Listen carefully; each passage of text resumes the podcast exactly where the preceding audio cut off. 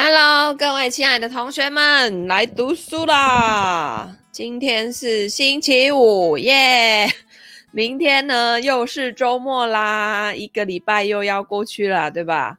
每个礼拜每个礼拜这样过很快，对不对？我们赫然发现又要中秋节了，好像九月中，对不对？那个中元节过了没？中元节已经过了。然后接着就是要来中秋节啦！你看每年每年这样过很快，对不对？Hello，佩文。那我们今天呢，继续来读这一本《高效人生清单整理术》哦。这一本我觉得它这种整个的排版就让我觉得舒服啊，舒服。好，那哦，他这边就有讲到那个嘛，就是。我们那天念到清单跟检查表的功能差异嘛，哈，那这边他就开始提到案例了，哈，案例防患未然。我在电视圈的第一份工作是五十五频道的 WLNY TV 公司，位于长岛。那八卦，我跟老公就是在这边认识的。有一天晚上呢，电视台发生了一件遗臭万年的丑事，只因为一个完全可以避免的愚蠢错误。那一晚啊，当家的主播正在休假，所以晚上十一点的新闻请记者代班。那白天我们是实习生兼文字记者，晚上呢，则是要负责。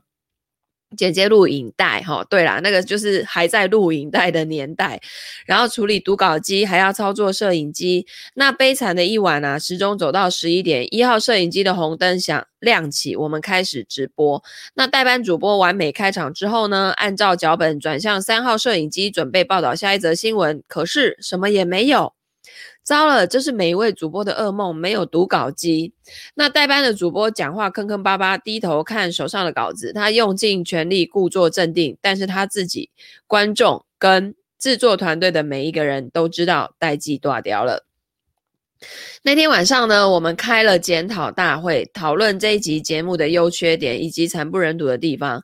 那代班主播把操作摄影机的人骂得狗血淋头，场面实在是太尴尬了。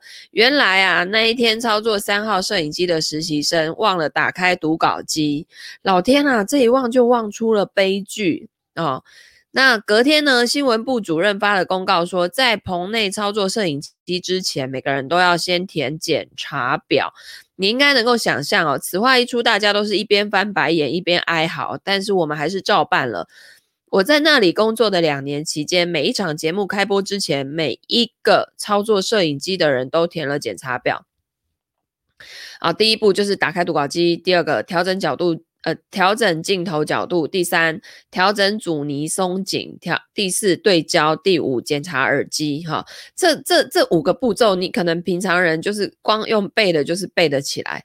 那为什么还要把它写出来，在一张表格上面，然后在上面你完成了还要打勾，而且你每一场节目都要这样做哦。有些人就是会觉得，这这有什么好在那边大惊小怪啊？流程不就这样吗？我跟你讲。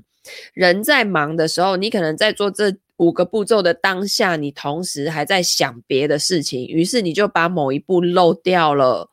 所以呢，这些事情都很简单，可是却很容易因为因为分心而少做一样嘛，对不对？那我们都知道，这样的错误很可能会酿成惨剧。你们知道我，我我曾经就有发生过，就是手上拿着遥控器，然后我想说，好，我我在那个转台之前呢，我先去厨房拿一杯水啊，然后开一下冰箱，看一下里面有什么东西可以拿出来，我等一下看电视的时候可以吃。结果呢，我冰箱打开，然后我我要的的饮料拿出来，然后我我倒的那个水也拿出来之后，然后呢，我走到。客厅，我回到客厅之后，发现，嗯，我的遥控器呢？遥控器怎么不见？然后我又开始整个在那边沙发，在那边到处找。然后我当下哦，已经忘记我刚刚有拿去厨房了。结果后来，你知道在哪里找到吗？在冰箱里耶，遥控器在冰箱里。我跟你讲，绝对不是只有我发生这种事情，好不好？所以呢。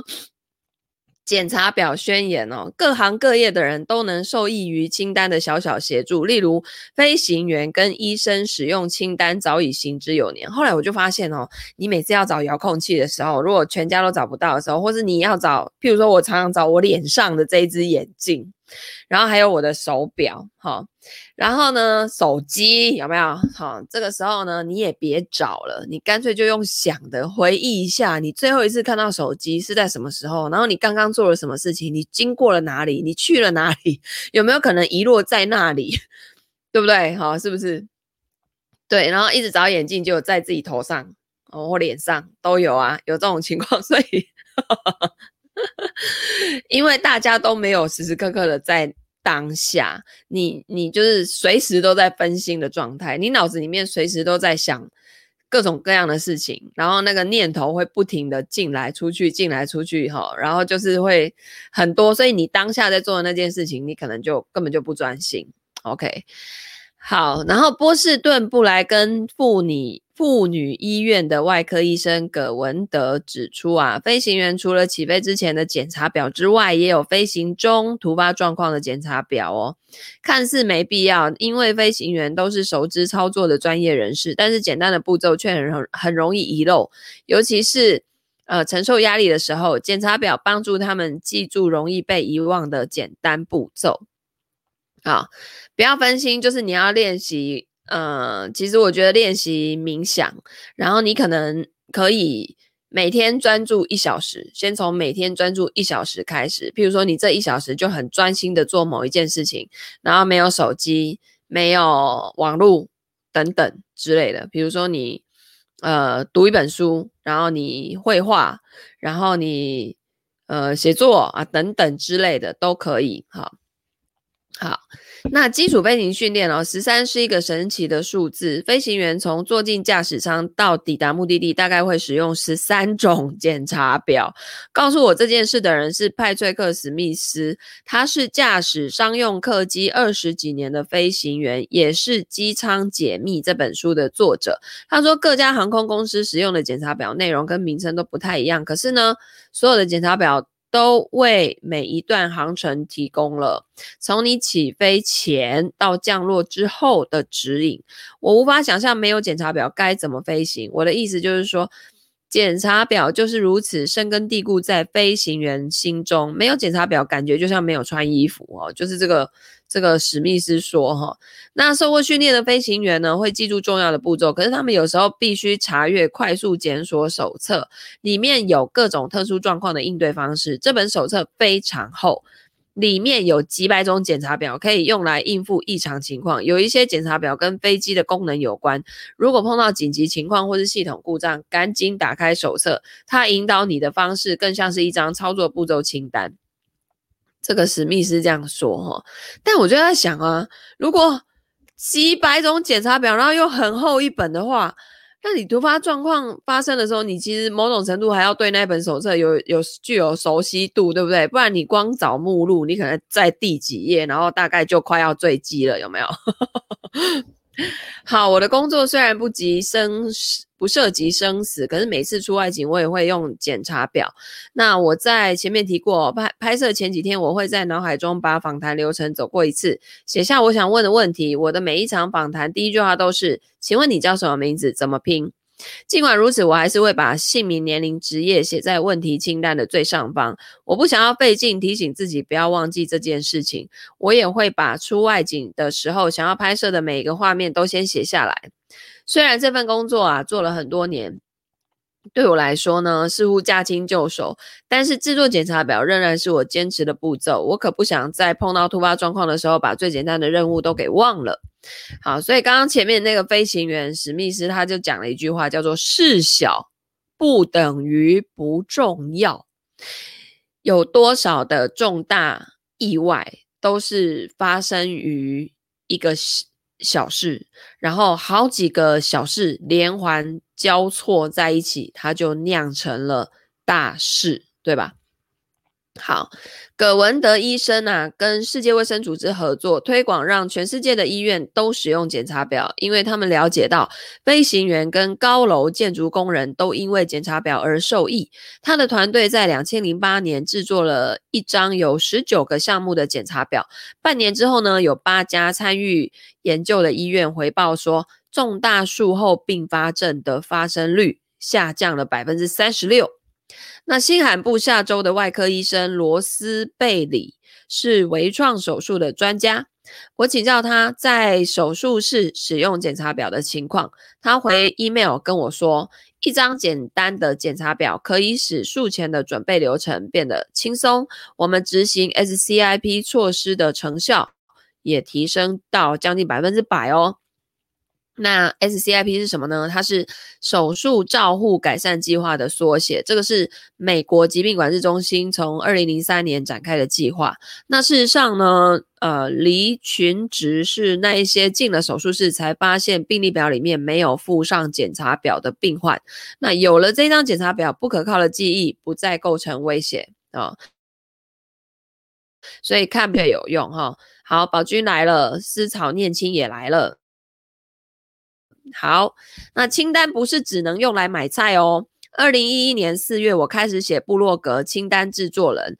从那个时候开始呢，我渐渐发现，清单除了用来做决定、帮助采买跟记住待办事项之外，还有其他的用法。清单也可以用来疗愈心灵、促进健康、获得成就感跟充实自我。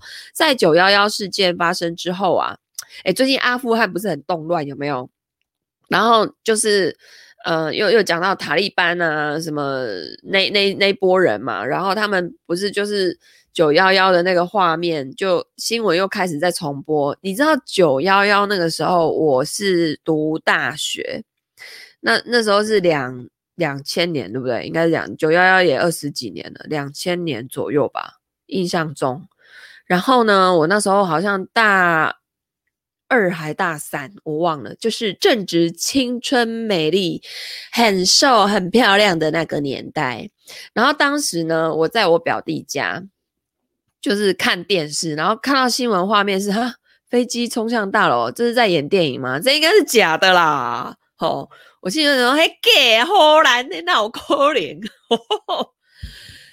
结果他是真的，哇！我真的觉得。地球人不要再这样子互相制造仇恨了，因为以后我们的战场不是在地球诶，是在整个宇宙诶，那我们自己在里面都在那边大乱斗，对不对？哦，幺幺事件之发生之后呢，轻装上路的作者珍妮斯·荷利布斯望着镜子，发现他不喜欢镜子里的自己。他跟很多人一样，眼睁睁看着电视转播美国史上最严重的恐怖攻击。于是他开始审视自己的人生。他说啊，我知道自己是一个爱批评的人，虽然没有恶意，可是我习惯批判。批判爱批判的人，哈，一旦开始批判，你就已经走上错误的那一条路了。那珍妮斯是北卡罗来州一个女童军分会的执行长，她从同事口跟跟朋友的口中啊，了解到自己虽然是一个好人，可是有时候很严厉、很顽固、很目中无人。那珍妮斯听，呃，说听这些话使她气到发狂，也觉得很受伤，因为她不认为自己是这样的人。不过呢，他决心改变。我知道自己。伤得很深，必须帮自己疗伤，但是我不知道该怎么做。我只会做一件事情，那就是列清单。珍妮斯说啊，那张清单救了他一命哦。那不是一张待办清单，而是一张改变清单。这只是清单改善人生的一个其中一个例子哦。这样的例子有很很多很多。那清单可以发挥指引的作用，带领你完完成任何事情。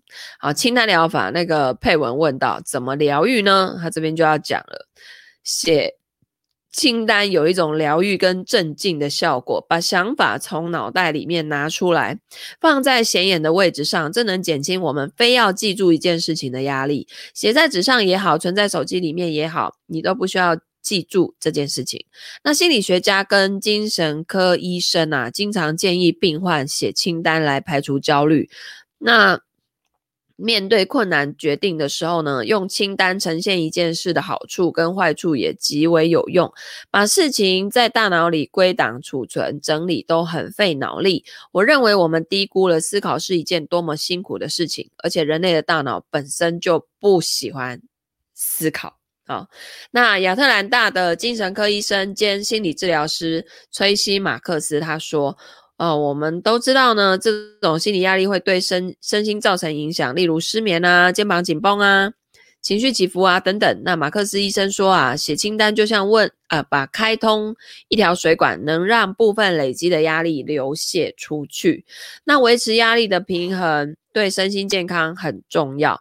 人类的系统没有办法长期承受高压或是刺激，因为它就是做不到嘛。哈，那有一本书叫做《压力狂》哦，的这个作者叫做海蒂·汉娜，他说凡事都应该要有一个节奏，如果像停止跳动的心脏一样，那就死定了。OK，所以清单无所不在哦。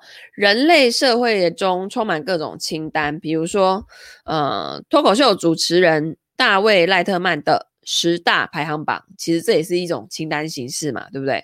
畅销书排行榜、卖座电影排行榜、名人身价排行榜，像我点开 Netflix 的一开始，它就是最近最热播的前十名啊、哦。最近的第一名好像是斯卡罗，这这部戏也挺有趣的哈、哦，公式做的，然后。台湾在讲台湾很一一八多少多少年，好像还在清朝那个时候天签那个天津条约那个时候的故事。哇，我看那时候的人类真的是他们演的真的很没有，就是把那个人演的未受教化的感觉有给他演很到位呢，吼。好，然后再来名人身价排行榜。对不对？我心爱的欧普拉经常排第一。再来，冷知识清单、搬家检查表、检查表、看医生的问题清单，任何事情都可以写成清单。以各种清单为主题的网站跟部落格也很多啊。譬如说，他自己有一个清单制作人。那清单除了既实用又熟悉的格式之外呢，还有一个很重要的功能，不管目的为何，清单都能够使你在处理任务的时候保持专心动力。然后条理分明，确认任务可以顺利完成。空间整理服务公司呃的老板啊、崔西麦可宾，他同时也是收纳专家。他就说了，人类是习惯的动物，我们会想办法把事情变得越轻松越好。我知道有人觉得写清单很龟毛哦、是 A 型人格的人才会这么做的事情，但我可不这么想哦，因为清单为我带来自由。好，那你知道吗？大卫赖特曼啊，一九八五年推出第一个十大排行榜，主题是跟豌豆押韵的十大英文单字，这是也太有趣了。好，那第二章呢，他要讲到的是同样是清单，作用大不同。哎，你们看得到吗？好，来。帮助你记住代办事项或代买物品是清单最简单的目的，但更重要的是啊，清单应该要像一张路径图，作为你采取行动之前的起点。我已经说过自己有多爱清单了，因为清单使我在专注在正确的路径上。但是你。可以制作的清单可不是可不是只有上述这几种哦，好的、坏的跟难以决定的利弊清单哦。你这辈子做的任何决定几乎都是利弊相依，比如说买房子、换工作、生小孩、度蜜月，那这四件事情呢，都涉及重大的考量，需要深思熟虑。欢迎利弊清单登场。当你心中的困惑没有明确答案的时候，写一张利弊清单最有用。我通常一次只比较两件事情，超过两件事啊，会把我搞得更加的困惑。那利弊清单就是，比如说生小孩，好处一二三四五六七八九十，坏处一二三四五六七八九。哎，结果你发现，哎，好处比坏处多一点，那就是生这样子，好不好？当你呢不得不列出各项利弊得失的时候，你会深入的思考各种可能性。我刚刚讲那个是很直观的哈，那这些可能性呢，要全部塞在脑袋里面，肯定会有漏网之鱼。亚特兰大的精神科医生兼心理治疗师崔西马斯克马克斯他说哈，我们思考的时候呢。很容易化繁为简啊，比如说啊，这工作真棒，因为我可以在家工作。可是呢，你没有考虑到上班会有公司帮你付健保费等各种好处，对吧？嗯，还有就是什么懒人投资法，三天教你学会八八八啊！但是实际上呢，你在整个的投资领域有深入去了解过这些东西的，你就会发现。不可能有所谓的懒人投资法，也没有所谓的三天学会巴拉巴拉巴，你可能只能学会表皮，但是那个精髓跟那个里面真正的一些细节，你是没有办法学到的。然后就会做得什么很四不像，对不对？好，以下几个诀窍呢，能教你如何制作一张既能减轻压力，又可以更快找到答案的利弊清单。一纸笔手写或是数位输入都可以哈，我个人偏好纸笔写清单，我也是。但是呢，写清单的 App 跟科技我也爱，我也是。如果碰到喜欢的纸质呢，我比较有可能坐下来为最困难的决定列一张利弊清单。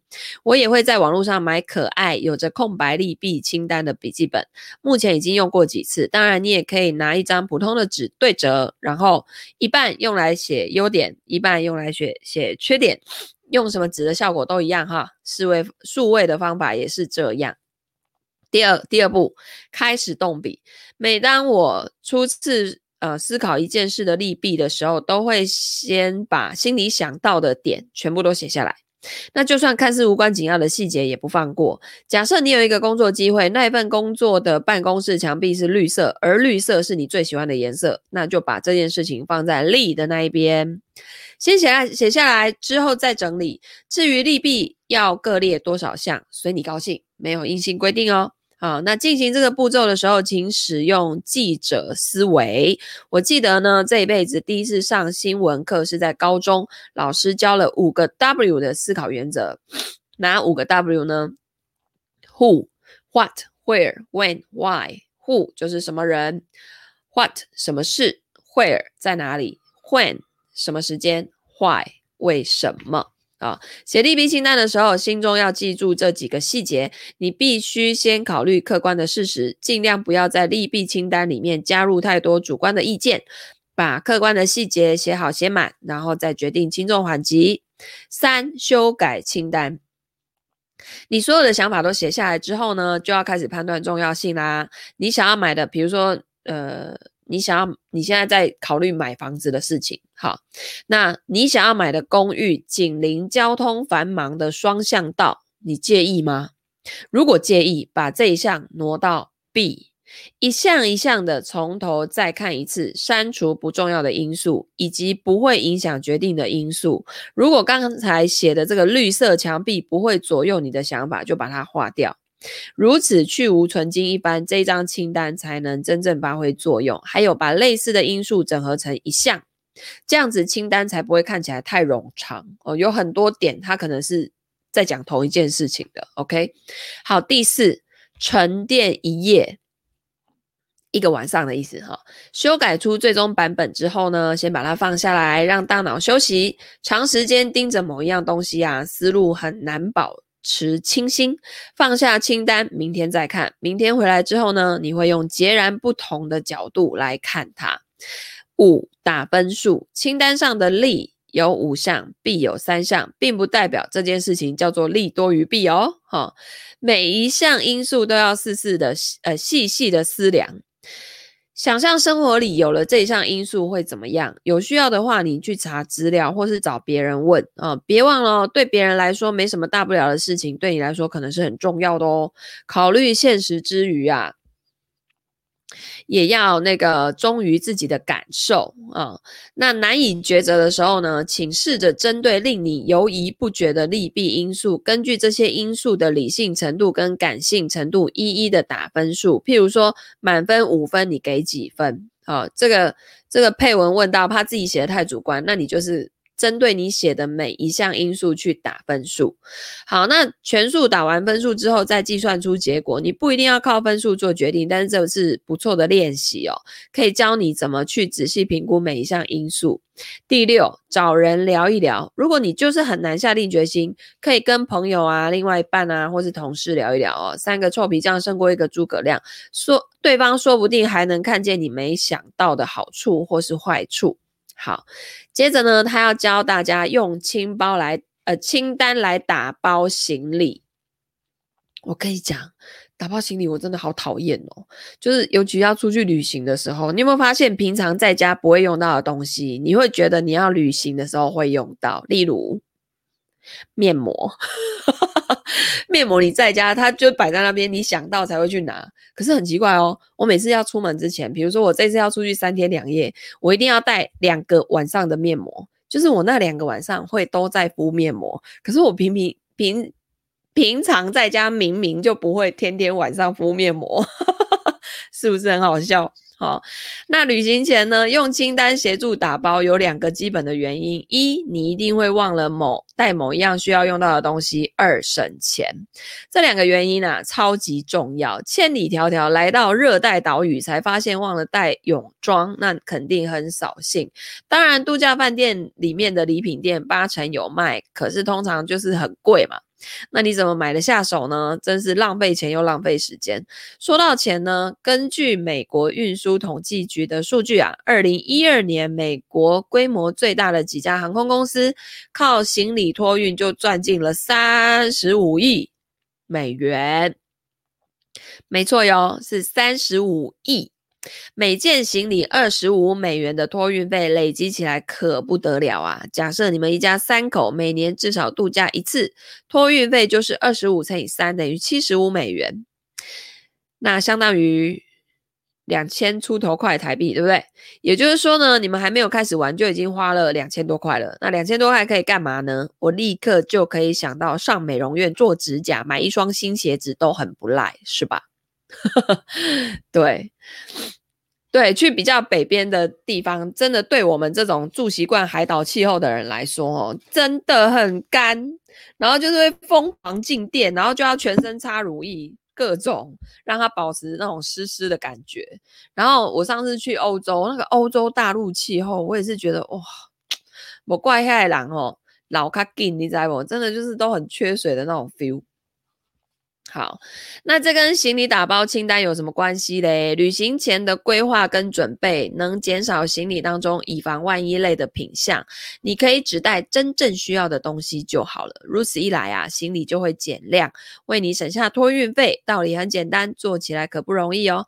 这需要一点事前的规划跟自律，但是只要试过一次，你肯定会爱上它。我的打包策略是每一趟旅行都写一张新的打包清单。有些人会用同一张常用旅行物品清单，可是我喜欢写一张专属于这一趟旅程的打包清单。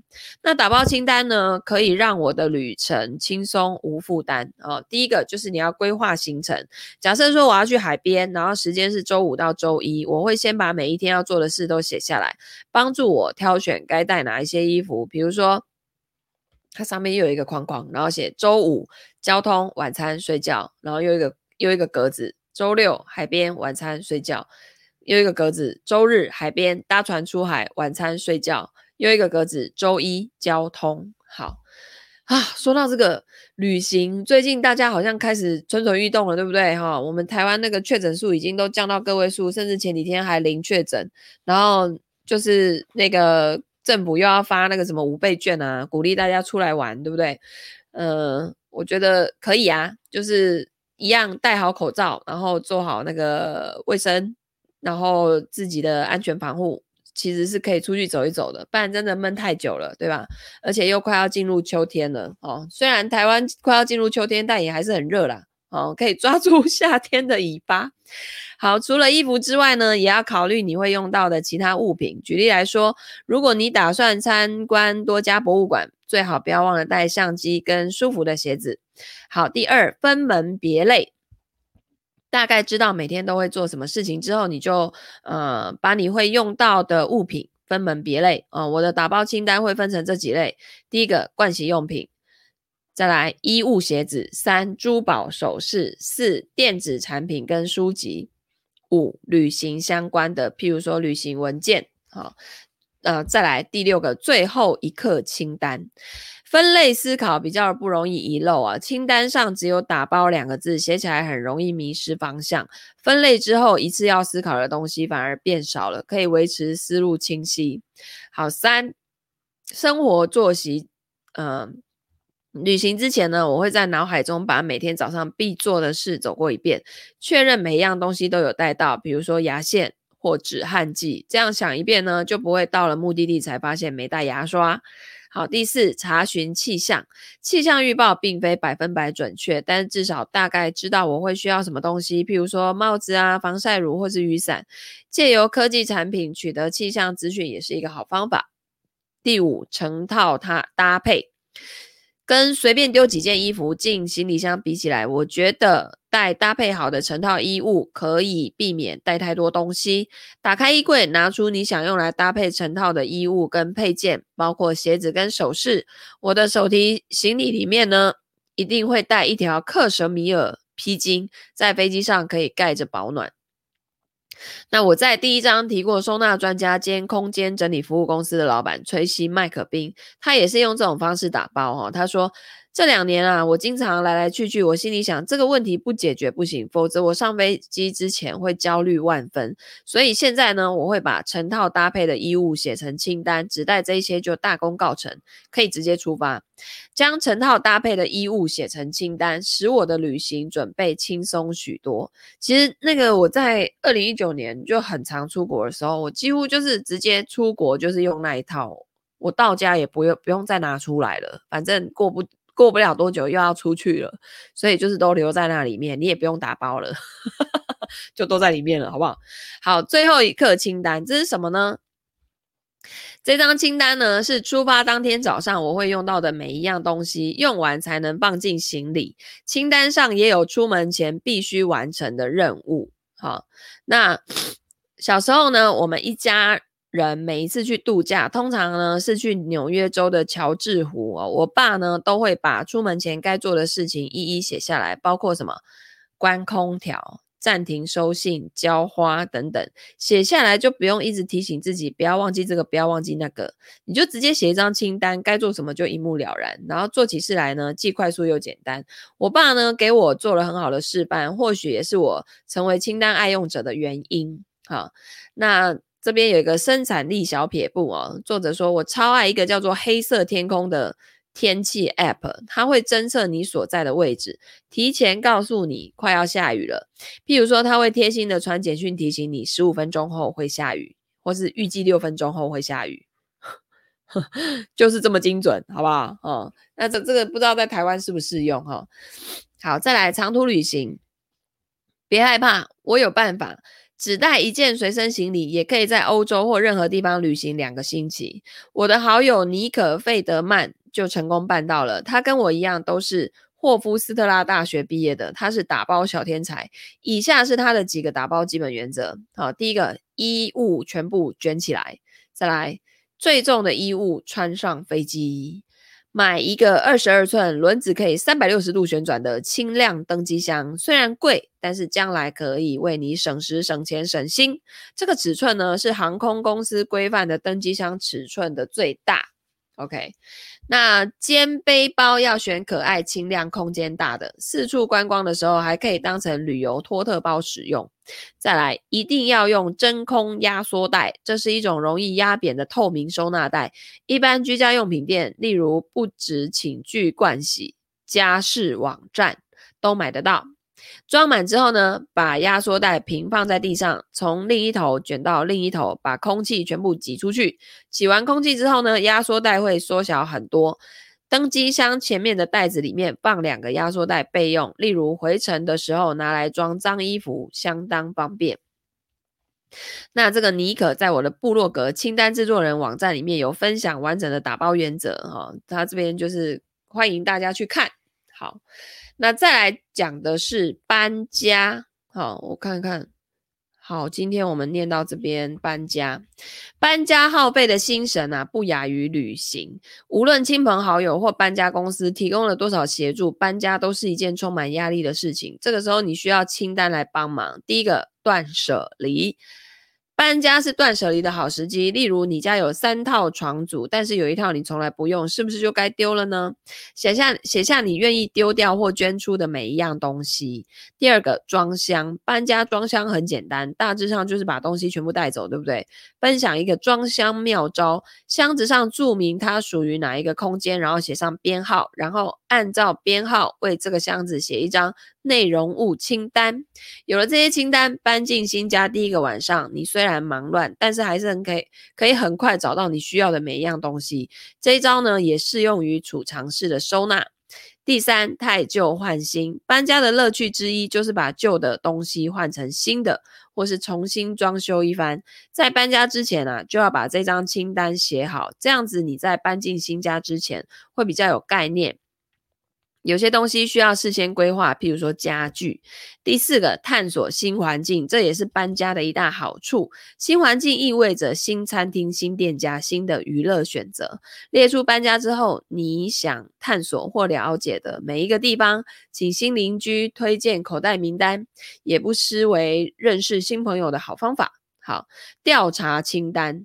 只要是需要事前规划的事情，调查清单都可以帮助你厘清细节，任何事都可以。譬如说他，他又开始画一个格子，在新家附近找到不错的发廊剪头发，再画一个格子，找家政员，再画一个格子，学习健康饮食，再来找房子，再来规划婚礼、规划旅行，增加收入。好，无论什么主题，第一步是列出关于这个主题你想要完成的。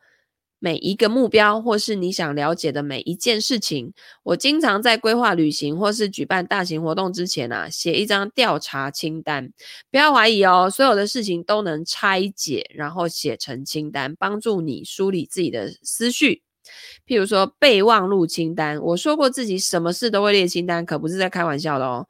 好，他真的就是清单控，它就是一个格子，然后上面就呃写画完格子就。想看的书，再来想尝试的餐餐厅，再来喜欢的睫毛膏，再来必须买的衣服，再来该追的剧，再来我希望别人送我的礼物，再来我。我想造访的网站，我把此类清单称为备忘录清单哦。清单上列的是事物，而不是任务。每次有人推荐你一本好书的时候，你会怎么做？如果你跟我一样，虽然想记住书名，却总是一分心就忘记了，这真的不是我们的错哦。记忆力跟肌肉一样，越不锻炼就越不发达。现代人记忆力变差，都是科技产品害的。早些时候，我们的脑袋脑袋里面呢，或许还记得几个电话号码，但是自从有了手机之后，我们就不再用大脑记电话了。对，我以前当营业员的时候，所有客户的电话号码我都背得起来。你知道为什么吗？因为我打给他们只能用公司那个手按的电话，只能这样一个号码一个号码按。因为证券公司你跟客户的每一通通话都要录音，所以你不可以用手机自己拨出去给客户啊。所以呢，就造就了。我这个客户的股票账号是多少，我都很清楚。他的手机是多少，我也很清楚啊。就是这个，就是练出来的。好，我的工作手机已经用了七年，到现在我还记不住这个号码，因为我不记，我写在清单上。我每次留言请别人回电的时候，都像个白痴说：“呃，我的号码是啊，等一下哦，找到了。”那如果非记住不可能，我肯定记得住。问题是没有必要。呃，当我们必须记录类似的资讯的时候呢，备忘录清单就能派上用场。清单要放在哪里随便你，但是你要是你连清单放在哪里都忘记，那你就只能怪自己了哈。我的目录式清单都存在手机里，手机跟几个 APP 里面。那我会在第八章介绍几个我觉得好用的清单 APP。对。录音每一通电话，对啊，因为有的时候客户会下单啊，所以那个客户下单，第一个是要确认是他本人下的单，所以要录音。第二个，录音的内他下单的内容，万一你下错单，或是明明客户自己讲错了，然后你成交到那个价格，他说：“哎呀，我刚刚不是说的是二十八块吗？”啊，可是你回去听录音的时候，他说的是二十八块一，有没有？那这时候就会责任的归属在谁身上？那有的时候真的是我们自己听错，给客户下错单的，那就要赶快反向冲销，再帮他做回来哦。所以交易这种东西不可以马虎，因为这都跟钱有关。好，那这边有个小配包，如果你不是天生的调查好手，或许可以外包给别人。外包是省时的妙方，让你专心做自己真正想做的事就好。那关于外包资源，他在第七章也会说。好的，那我们今天的读书呢，就要到这边四十分钟结束啦。明天呢，要。读的是那个人生愿望清单，还有新年日记什么什么等等，他后面会教你把目标视觉化等等，好，后面又会有清单记制作的基础课。好的，那我们就下个礼拜一见啦，OK？所以如果你喜欢我这样子读书，然后你觉得用听的很方便、很省时，然后手边可以同时做其他事情的话呢，那欢迎按赞、分享、留言。转发给你周遭的亲朋好友哟。好的，那我们下礼拜见啦！祝大家周末愉快，拜拜。